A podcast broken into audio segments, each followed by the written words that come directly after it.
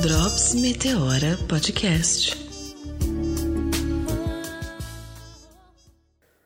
Olá pessoal, eu sou Renata Hilário, como vocês já conhecem. Toco aqui o Meteora Podcast junto à minha parceira Cristiane Guterres e a gente está dando início a uma sessão de drops. São episódios curtos onde a gente vai trazer pessoas super relevantes com opiniões bem críticas aí sobre o cenário político e que vai proporcionar para a gente uma reflexão. Então hoje a gente inicia com essa série de drops sobre negros na política. Espero que vocês gostem. Até mais.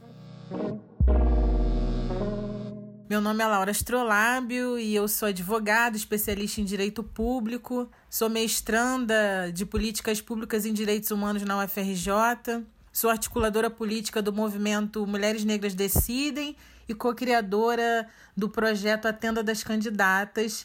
E para mim está sendo uma honra estar participando aqui com vocês nesse episódio de podcast. Muito obrigada pelo convite sobre o que tem sido divulgado a respeito do aumento de candidaturas de pessoas negras e isso ter a ver com o enegrecimento da política, eu acho que não tem a ver com enegrecer a política, porque ser candidato não garante que a pessoa será eleita, né?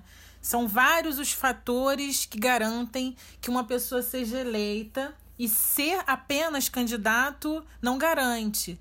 Porque se a gente for pensar dessa forma, a gente cai no mito de que então as mulheres negras são subrepresentadas na política porque elas não se candidatam ou porque elas não se interessam por política, e a gente já sabe que isso é um mito.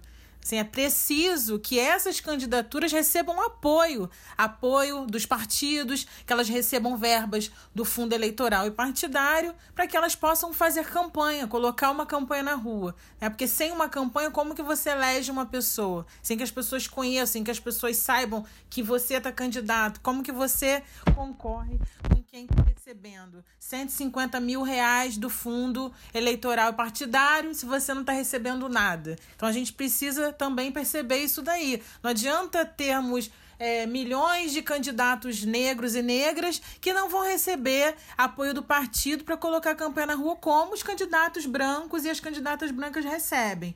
Isso é uma coisa que nós precisamos ter muita atenção para a gente não cair um pouco nessas questões dos mitos e saber é, exatamente trabalhar as hipóteses que justificam, entre aspas, né, porque é injustificável, que mulheres negras, por exemplo, sejam subrepresentadas na política como precisamos nos organizar que é a questão. Porque precisamos nos organizar de forma mais sincronizada, como fazemos quando estamos nos mobilizando. Porque organização e mobilização são coisas diferentes e a gente precisa começar a colocar isso em debate também. Quantas de nós, quantos de nós estamos atuando em coletivos que fazem o debate sobre representação política, que atuam com incidência política, como é o caso, por exemplo, do movimento Mulheres Negras Decidem? Aí eu preciso devolver essa questão, sabe? Eu acho importante mesmo que a gente converse sobre ações afirmativas na política. E aí a gente pode trazer o caso das ações afirmativas que a gente tem na política hoje, que são as cotas de gênero. Mas só que a gente não pode deixar de apontar alguns erros nessa política, porque por exemplo, as cotas de gênero na política, elas foram criadas sem considerar que mulher não é uma categoria universal. Então, eu trabalho com a hipótese de que essa ação afirmativa ela contém erro, tem falhas, né? Principalmente se a gente considerar que as mulheres negras são 28% da população, mas são estão representados na Câmara dos Deputados apenas ocupando 13 cadeiras, enquanto as mulheres brancas ocupam 63 cadeiras das 513 cadeiras que, que existem naquele espaço. Porque as cotas de gênero, elas garantem a candidatura, mas elas não garantem as cadeiras. Então a gente também precisa avançar para garantir cadeiras.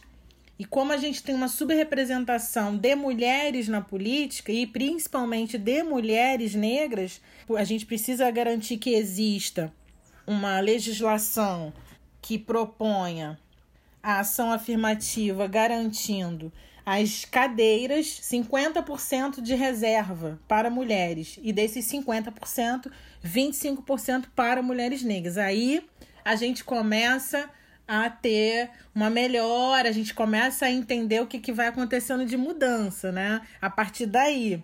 Por enquanto, o que a gente tem de ação afirmativa ainda não está contemplando as mulheres negras, né? Isso se a gente olha para os dados.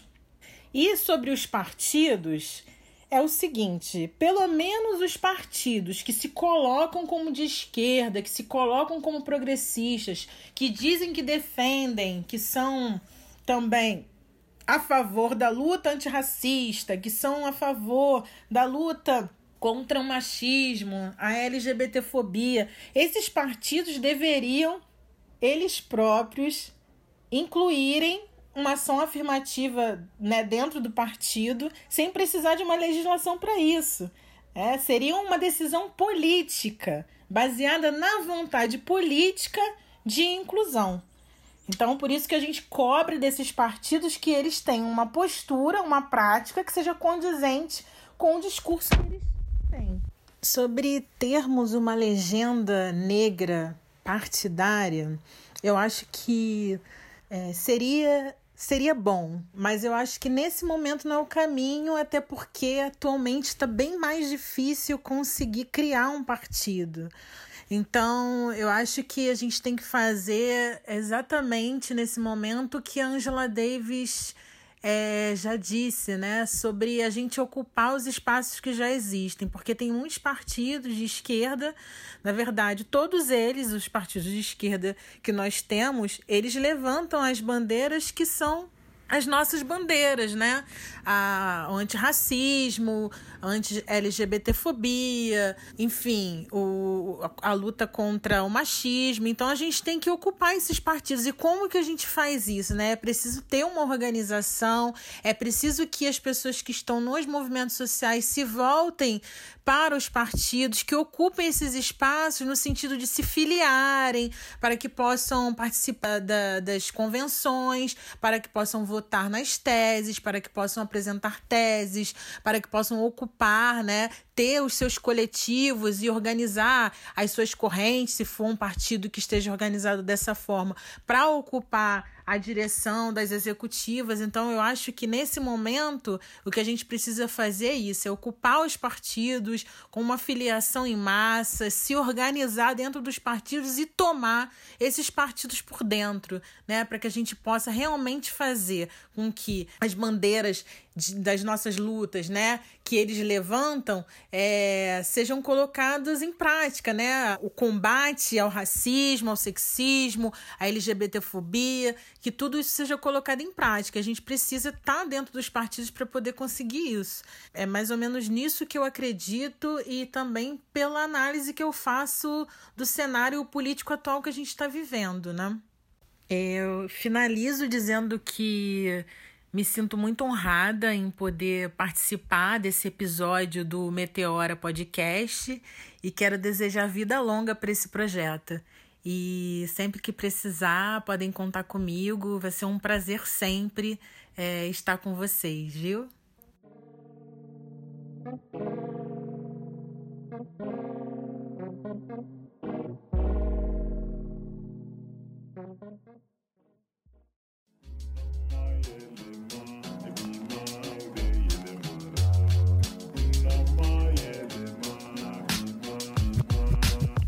Podcast editado por Voz Ativa Produções.